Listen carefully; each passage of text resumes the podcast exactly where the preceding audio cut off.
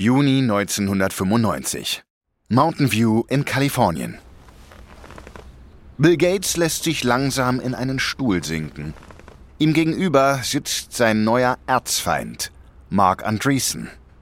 Er ist der Erfinder von Netscape, einem konkurrierenden Webbrowser, der das Internet im Sturm erobert hat. Die beiden treffen sich in der Zentrale von Netscape, also im Revier von Andreessen. Der wird flankiert von zwei anderen Netscape-Führungskräften, Jim Clark und Jim Barksdale. Das Sonnenlicht, das durch die Fenster in den Raum fällt, verleiht dem sich anbahnenden Drama die Atmosphäre eines finalen Showdowns in einem Western. Keine der beiden Seiten vertraut der anderen. Der Vorsitzende von Netscape, Jim Clark, ist besonders misstrauisch gegenüber Microsoft. Also, was wollen Sie? Gates stützt sich mit den Ellbogen auf den Tisch. Wir haben gerade unseren Browser, Microsoft Explorer, herausgebracht. Und jetzt verschwenden unsere beiden Unternehmen ihre Ressourcen mit dem Kampf um die gleiche Kundschaft. Aber wir wollen eine Lösung vorschlagen. Eine Geschäftsbeziehung. Was für eine Art von Geschäftsbeziehung soll das sein? Microsoft wird eine beachtliche Summe Geld in Netscape investieren und dafür sitzen Sie uns in den Vorstand. Andreessen kritzelt Notizen in einen Notizblock. Er will gerade antworten, als Clark dazwischenfunkt. Warum sollten wir jemals einen Konkurrenten in unseren Vorstand aufnehmen? Im Gegenzug für unsere Investitionen wird Netscape zustimmen, nicht mit Microsoft zu konkurrieren. Wir werden den Kundenstamm unter uns aufteilen. Sie können Ihren Browser auf allen Windows-Rechnern einsetzen, die vor der Veröffentlichung von Windows 95 auf den Markt kamen. Wir nehmen die neuen Benutzer. Warten Sie, lassen Sie mich das klarstellen. Wir bekommen alle bald veralteten Versionen von Windows und Sie nehmen alle neuen Benutzer? Dan Rosen, ein tougher Manager von Microsoft, weiß, dass dies ein schwieriges Unterfangen wird. Es gibt mehr Benutzerinnen und Benutzer älterer Windows-Modelle als Benutzer von Windows 95. Andreessen guckt ihn abschätzig an. Das ist eindeutig ein schlechter Deal für uns. Gates versucht den Vorschlag zu versüßen. Sie wären Microsofts Spezialpartner. Spezialpartner. Jim Clark wittert eine Falle. Und wenn wir ihr Angebot ablehnen sollten? Alle schauen zu Gates, der ein unergründliches Lächeln auf dem Gesicht hat, aber schweigt. Rosen spricht stattdessen. Sie sollten wirklich annehmen. Das Netscape-Team sitzt fassungslos da. Microsoft droht Netscape mit dieser sogenannten Geschäftsbeziehung zu zerstören. Andreessen kritzelt in seinen Blog. Drohung, dass Microsoft den Markt für Windows 95 Nutzer beherrschen wird und dass Netscape sich davon fernhalten sollte. Diese Worte werden Microsoft vor Gericht noch verfolgen. Andreessen will auf jeden Fall verhindern, dass Microsoft sein Unternehmen in die Bedeutungslosigkeit verdrängt. Das fühlt sich ja hier an wie ein Besuch von Don Corleone. Ich erwarte fast, dass ich morgen früh einen blutigen Computermonitor in meinem Bett finde. Aber wir sind nicht die, die sich Sorgen machen sollten. Netscape hat weiterhin die Absicht, einen Browser für Windows 95 zu entwickeln. Und letztendlich werden wir Windows aussehen lassen wie eine bedeutungslose Sammlung von fehlerhaften Gerätetreibern. Andreessen lacht über seinen eigenen Witz unter Programmierern ist das eine herbe Beleidigung. Das Betriebssystem von Microsoft ist Bill Gates ganzer Stolz.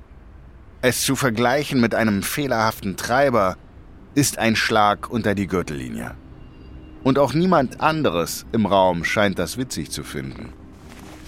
Rosen schaut zu Gates, der aufsteht, um zu gehen. Vielen Dank, meine Herren. Sie werden bald von uns hören. Und Netscape wird nicht gefallen, was sie hören werden. In der Vergangenheit hatten Andreessen und Gates beide grandiose Ideen und revolutionierten bereits während ihrer Studienzeit die Tech-Welt.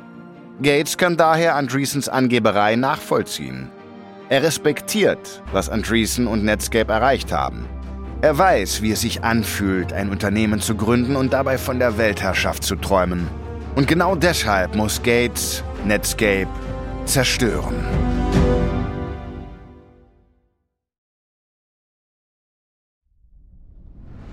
Ich bin Marc Ben Puch und das ist Kampf der Unternehmen von Wondery.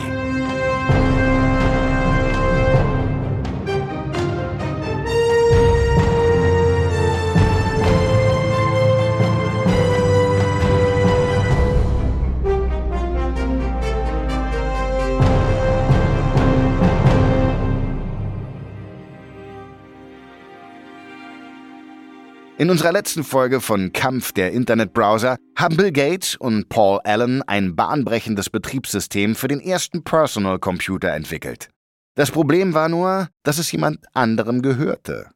Also trennten sie sich mit der von ihnen entwickelten Software und gründeten ihr eigenes Unternehmen, Microsoft. Aber um mit dem Strom der Zeit zu schwimmen, brauchen sie einen Browser. Den hat Netscape und er läuft wie geschmiert. Diesen Browser will Microsoft jetzt unbedingt haben. Aber das Angebot, das Gates Netscape gemacht hat, würde für Netscape bedeuten, sich selbst die Pistole an den Kopf zu setzen. Das ist Folge 4. Ein Angebot, das sie nicht ablehnen können. Bevor Bill Gates einen Vorschlag der Spezialpartnerschaft wie ein Mafiapate unterbreitet hat, stand Netscape bereits unter Beschuss aber von einem anderen Feind. Oktober 1994, neun Monate vor dem Showdown zwischen Gates und Andreessen im Netscape-Hauptquartier, schlagen Andreessens alte Chefs im Supercomputerzentrum der Universität Illinois zurück. Sie sehen eine Chance, von Netscapes wachsendem Erfolg zu profitieren. Sie behaupten, Netscape sei eine Kopie von Mosaic, Andreessens erstem Browser. Andreessen hat ihn während seines Studiums an der Universität Illinois programmiert. Daher beansprucht die Universität Mosaik als ihr geistiges Eigentum.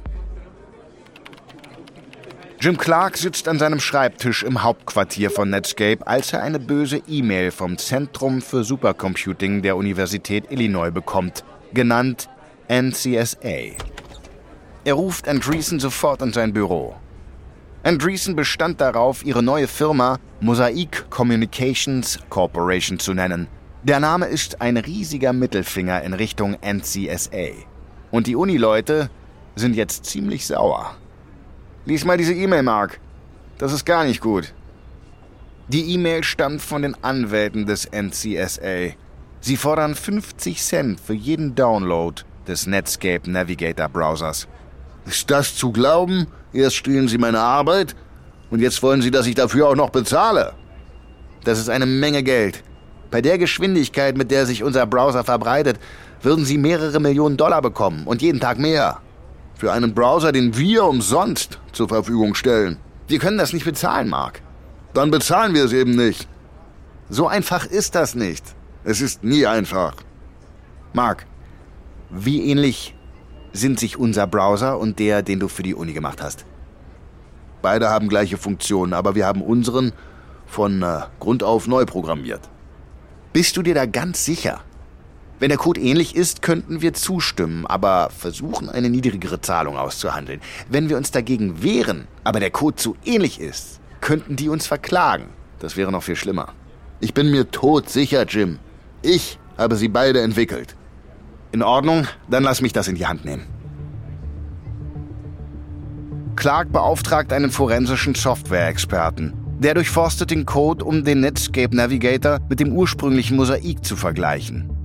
Der Experte bestätigt Andreessens Behauptungen. Er findet keine Ähnlichkeit in der Form, nur in der Funktion. Clark lehnt die Forderung der NCSA ab. Der Streit um den Firmennamen bleibt jedoch bestehen. Mosaik ist eindeutig ein Problem. Clark bietet an, den Namen fallen zu lassen und der NCSA entweder 3 Millionen Dollar, heute ungefähr 4 Millionen Euro, oder 50.000 Aktien zu geben. Die NCSA nimmt das Geld und die beiden einigen sich. Ein kolossaler Fehler, der die Uni viel kosten wird. Zwei Monate später veröffentlicht die neu benannte Netscape Corporation offiziell die zweite Version ihres Navigator-Browsers. Um Mitternacht am 15. Dezember 1994 versammeln sich die Programmiererinnen und Programmierer in der Zentrale zum offiziellen Launch. Die Stimmung ist ausgelassen. Sie wissen, dass sie ein solides Produkt in den Händen halten. Aber es gibt ein Risiko, das sie nervös macht. Der Browser muss sich erst durch Mund-zu-Mund-Propaganda verbreiten. Da das Unternehmen knapp bei Kasse ist, hat es kein Geld in die Vermarktung gesteckt.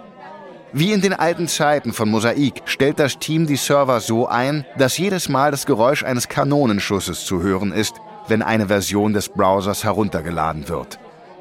Die Gruppe versammelt sich um einen Computer. Die Hände einer Programmiererin schweben über der Tastatur. Okay, seid ihr bereit? Ich schalte es jetzt frei. Ihr Finger schnellt auf die Tastatur und Sie warten. Ein paar Sekunden vergehen. Noch eine Kanone. Und noch eine. Das Büro klingt bald wie eine Seeschlacht. Das Team klatscht in die Hände, während immer höhere Downloadzahlen ausgerufen werden. Das sind 625! Nein! 640! Zunächst kommen die meisten Downloads aus Japan und Australien, da die Veröffentlichung dort in die normalen Geschäftszeiten fällt. Aber innerhalb weniger Stunden werden 10.000 Kopien des Browsers heruntergeladen. Im Frühjahr 1995 ist die zweite Version des Netscape Navigator praktisch ohne Werbung oder Marketing bereits mehr als 6 Millionen Mal im Einsatz. Diese Zahl steigt bis zum Sommer auf 10 Millionen.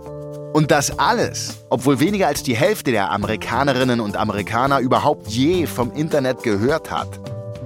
Andreessen hat einen absoluten Höhenflug. Sein erster Browser, den er als Student programmierte, war ein sofortiger Erfolg. Dieser zweite Browser und seine neuere Version sind sogar noch besser. Und obwohl noch niemand ahnt, wohin sich das Internet entwickeln wird, scheint es, als stünde sein Unternehmen an der Schwelle zu etwas ganz Großem.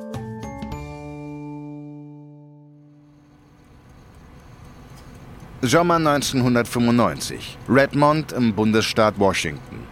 Im waldigen 80.000 Einwohnerstädtchen befindet sich das Hauptgebäude von Microsoft. Bill Gates sitzt in seinem Büro und starrt stirnrunzelnd auf seinen Computerbildschirm. Er ist besorgt. Der plötzliche Siegeszug des Internets, das sich unweigerlich in das Leben aller Menschen einschleichen wird, könnte sein Unternehmen bedrohen. In der Computerwelt ist Gates es gewohnt, immer den ersten Zug zu machen. Jetzt scheint es, als würde er nicht einmal mehr mitspielen. Während er auf dem Netscape Navigator herumklickt und das tut, was die Leute inzwischen Surfen nennen, entwickelt sich sein Stirnrunzeln zu einem finsteren Blick. Gates gibt es nur ungern zu, aber der Netscape-Browser ist ein elegantes Stück Software. Schnell, stabil und vor allem kostenlos. Nach zehn Stunden Surfen im Internet ist er nicht auf eine einzige Microsoft-Datei gestoßen. Kein einziges Word-Dokument, keine Excel-Tabelle und keine Windows-Datei. Nichts. Nur ein Firmenname, den er immer wieder liest. Netscape. Direkt vor seiner Nase findet eine Revolution statt und Microsoft wird dabei entthront. Das muss sich sofort ändern. Gates ruft seinen ehemaligen Kommilitonen aus Harvard, Steve Ballmer, zu sich. Ballmer ist ein großer, lebhafter Mann, der die erste Person war, die Gates und Allen bei Microsoft an Bord holten. Ballmer ist für die geschäftliche Seite von Microsoft zuständig. Bill, was ist los? Ich habe das Internet falsch eingeschätzt. Ah, Netscape, hm? Wie konnte ich das nicht kommen sehen? Das war unser Schachzug, den wir hätten spielen sollen, hätten müssen. Naja, das Internet ist schwer zu vermarkten. Es weiß immer noch keiner, wie sich damit Geld verdienen lässt. Ja, das ist doch nicht der Punkt. Ich meine, die Leute werden einen Weg finden, wir werden einen Weg finden. Das Wichtigste ist, diesen Markt zu dominieren. Und das hat Netscape geschafft. Und was schwebt dir also vor? Gates antwortet nicht. Er lehnt sich in seinem Stuhl zurück, die Fingerspitzen zusammengedrückt. Ballmer weiß, wann sein Chef in Gedanken versunken ist und in Ruhe gelassen werden muss. Am nächsten Tag verfasst Gates ein Memo, das berühmt werden wird. Er sendet es an das gesamte Unternehmen. Darin gibt er zu, dass er das Internet zu spät erkannt hat und fordert, dass Microsoft sich sofort an die Arbeit macht. Gates Finger hüpfen über die Tastatur. Die Worte fließen in den Computer. Ich habe mehrere Stufen durchlaufen, in denen ich die Bedeutung des Internets immer höher eingeschätzt habe. Jetzt weise ich dem Internet die höchste Priorität zu. Die Konzentration auf das Internet ist für unser Geschäft entscheidend. Das Internet ist die wichtigste Erfindung seit der Erfindung des Personal Computers. Gates beschreibt einen Internet-Tsunami, der auf Microsoft zurollen und es wegspülen wird, wenn das Unternehmen weiter wartet. Netscape hebt er sich für den Schluss des Memos auf. Der Browser dominiert mit 70% Marktanteil. Wir müssen mit ihren Angeboten mithalten und sie schlagen. Im schlimmsten Fall könnte Netscape etwas entwickeln, das weitaus billiger ist als ein PC, aber leistungsstark genug für das Surfen im Internet. Gates muss seinen Microsoft-Untergebenen nicht sagen, dass das das Ende von Microsoft bedeuten könnte. Auch andere Unternehmen wollen auf den Internet-Hype aufspringen und überhäufen Netscape mit Lizenzanfragen und Käufen von Serversoftware für den Betrieb eigener Unternehmensnetzwerke. Bis März 1995 erwirtschaftet das Unternehmen umgerechnet 9 Millionen Euro. Im Sommer desselben Jahres wagt Netscape den Börsengang. Das Interesse an Netscape ist am ersten Handelstag so groß, dass der Börsenmakler Charles Schwab seine Telefonbegrüßung ändert. Willkommen bei Charles Schwab. Wenn Sie sich für den Netscape-Börsengang interessieren, drücken Sie die 1. Auch die Investmentbanker von Morgan Stanley richten eine zusätzliche Leitung ein, um die vielen Anrufe zu bewältigen. Die Aktie wird schließlich bei Markteröffnung zurückgehalten. Die Nachfrage ist so groß, dass es nicht möglich ist, sich auf einen Eröffnungskurs für die Aktie zu einigen. Das ist ein absolutes Novum. Die Netscape-Aktie beendet den Tag bei umgerechnet knapp 70 Euro. Das ist eine Zahl, die alle Erwartungen weit übertrifft. Die New York Times nennt das den besten Eröffnungstag für einen Börsengang dieser Größe in der Geschichte der Wall Street. Die Redakteure des Fortune-Magazins werden später zurückblicken und den Börsengang von Netscape als den Funken, der den Internetboom ausgelöst hat, bezeichnen. Und damit sind sie nicht allein. Ein 16 Monate altes Unternehmen mit winzigen Einnahmen und wenigen Produkten ist plötzlich fast eine Milliarde wert. Das widerspricht jeder konventionellen Marktweisheit. Es verblüfft Banker, Aktienanalysten und die Medien gleichermaßen. Der schwindelerregende Erfolg von Netscape wird die amerikanische Wirtschaft in den kommenden Jahren in Richtung Tech-Unternehmen lenken. Aber Gates und Microsoft bereiten sich bereits auf den Kampf vor mit ihrem eigenen Browser. Sie werden aus ihrer üppigen Kriegskasse alles ausschöpfen, um ihre aggressive Strategie zu finanzieren. Und Netscape wird von seinem aufsehenerregenden Börsengang jeden Cent brauchen, um das zu überleben.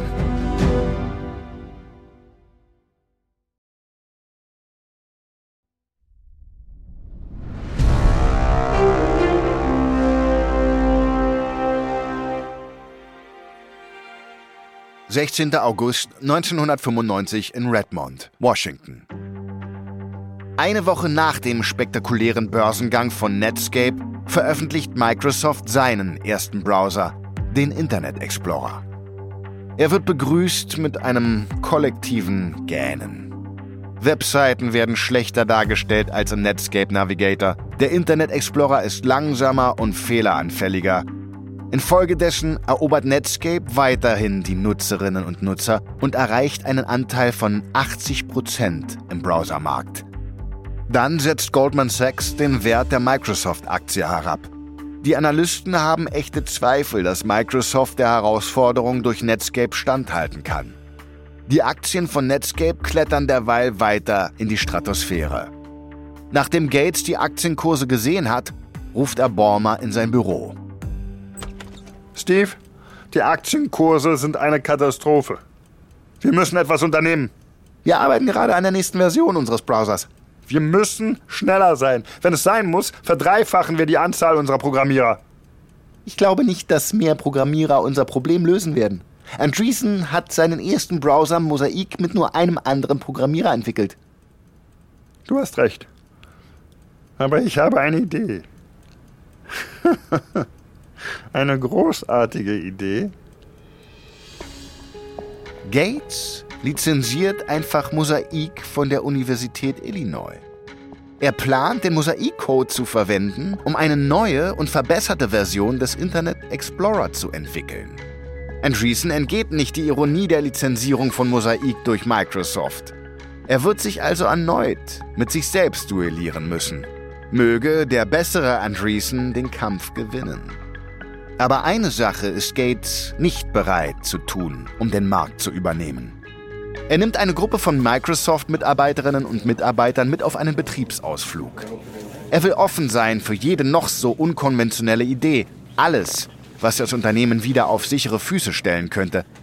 Also steht er auf und spricht zu seinen Leuten. Okay, lasst uns alle Ideen hören, die ihr habt. Ein Angestellter antwortet. Wenn wir dem Explorer wirklich einen Schub geben wollen, warum geben wir ihn dann nicht zu neuen PCs kostenlos dazu? Gates runzelt die Stirn und schießt sofort zurück. Was? Warum sollten wir das tun? Um den Internet Explorer auf so viele Rechner wie möglich zu bringen. Was glauben Sie, was wir sind? Kommunisten? Während Microsoft zum ersten Mal in seiner zwei Jahrzehnte währenden Geschichte echte Turbulenzen erlebt, befindet sich Netscape 1996 im Höhenflug mit einem Umsatz von umgerechnet etwa 440 Milliarden Euro. Und Andreessen hat Gates als Gesicht der IT-Branche abgelöst. Im Februar desselben Jahres veröffentlicht das Time Magazine eine Geschichte mit dem Titel Goldene Geeks. Andreessen ist auf dem Titelbild. Barfuß, mit dreckigen Zehennägeln und in weiten Jeans. Er sitzt frech auf einem reich verzierten Thron. Und er sieht zufrieden darüber aus, so zum König gekrönt worden zu sein. Währenddessen arbeitet Microsoft fieberhaft daran, Andreessen wieder zu entthronen. Am 13. August 1996, fast genau ein Jahr nach der Veröffentlichung der ersten Version des Explorers, bringt Microsoft den Internet Explorer 3.0 heraus. Die Internetgemeinde ist sich einig, dass er viel flüssiger ist als seine Vorgänger. Mehr noch, er ist sogar schneller als der Browser des Erzfeindes Netscape. Nachdem klar ist, dass die Kritiker die neue Version mögen, holt Gates seinen Manager Bormer in sein Büro. Steve, die PC-Hersteller werden eine böse Überraschung erleben, wenn sie nicht nach unseren Regeln spielen. Hm, okay. Ich bin ganz ohr. Jeder PC-Hersteller, der Microsoft Windows lizenziert, muss den Internet Explorer als Standardbrowser anbieten. Oder wir entziehen ihnen die Lizenz für Windows. Das ist ein ziemlich gewagter Schritt, Bill. Gates Ultimatum würde jeden widerspenstigen PC-Hersteller in den Ruin treiben. Denn es gibt außer Apple kein anderes Betriebssystem und Apple lizenziert sein Betriebssystem nicht. Mit dieser Brechstangentaktik soll Netscape die Kontrolle über das Internet entrissen werden. Gates hat ein virtuelles Monopol auf Betriebssysteme und plant nun, dieses Monopol auch zu nutzen, um Netscape den Zugang zu seinen Benutzerinnen und Benutzern ein für allemal abzuschneiden. Gates geht davon aus, dass dieser Schachzug das arrogante Start-up endlich zerstören wird. Er ist immer noch wütend über das Treffen im Netscape Hauptquartier und vor allem über Andreessens Bemerkung, Windows sei eine lächerliche Sammlung fehlerhafter Treiber. Microsofts Browser mag weniger beeindruckend sein, aber Microsofts Macht dafür umso mehr. Für Gates ist der Wettbewerb mit Netscape schon lange keine geschäftliche Angelegenheit mehr. Es ist etwas Persönliches geworden. Gates fühlt sich beiseite geschoben, aus dem Rampenlicht gedrängt. Er ist gekränkt. Andreessen sollte besser vorsichtig sein. Es könnte durchaus sein, dass er neben sich in seinem Bett bald doch einen blutigen Computermonitor findet. In der nächsten Folge entzieht Microsoft Netscape den Zugang zu den Benutzerinnen und Benutzern, indem es den Internet Explorer zum Standardbrowser auf allen neu verkauften PCs macht. Doch gerade als Microsoft glaubt, endlich die Nase vorn zu haben, schaltet sich das Justizministerium ein und erhebt Anklage gegen Microsoft wegen monopolistischer Methoden. Das führt zu einem juristischen Showdown, der Ende der 90er die Tech-Welt bis auf die Grundfesten erschüttern wird.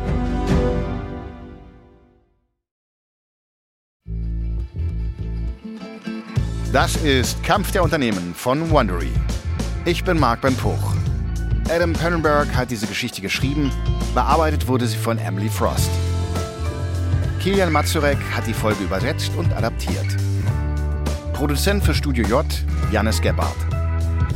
Das Sounddesign haben Kyle Randall, Sofian Auder und Aljoscha Kupsch gemacht. Für Wondery Producer Patrick Fiener und Tim Kehl. Executive Producer Marshall Louis. Kampf der Unternehmen wurde entwickelt von Hernan Lopez für Wondery.